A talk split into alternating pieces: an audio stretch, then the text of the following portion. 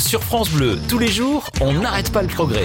1985, l'année où on n'a plus eu le droit ni d'avoir faim ni d'avoir froid. Des inventions, des créations qui ont marqué notre vie quotidienne. C'est le premier véhicule automobile.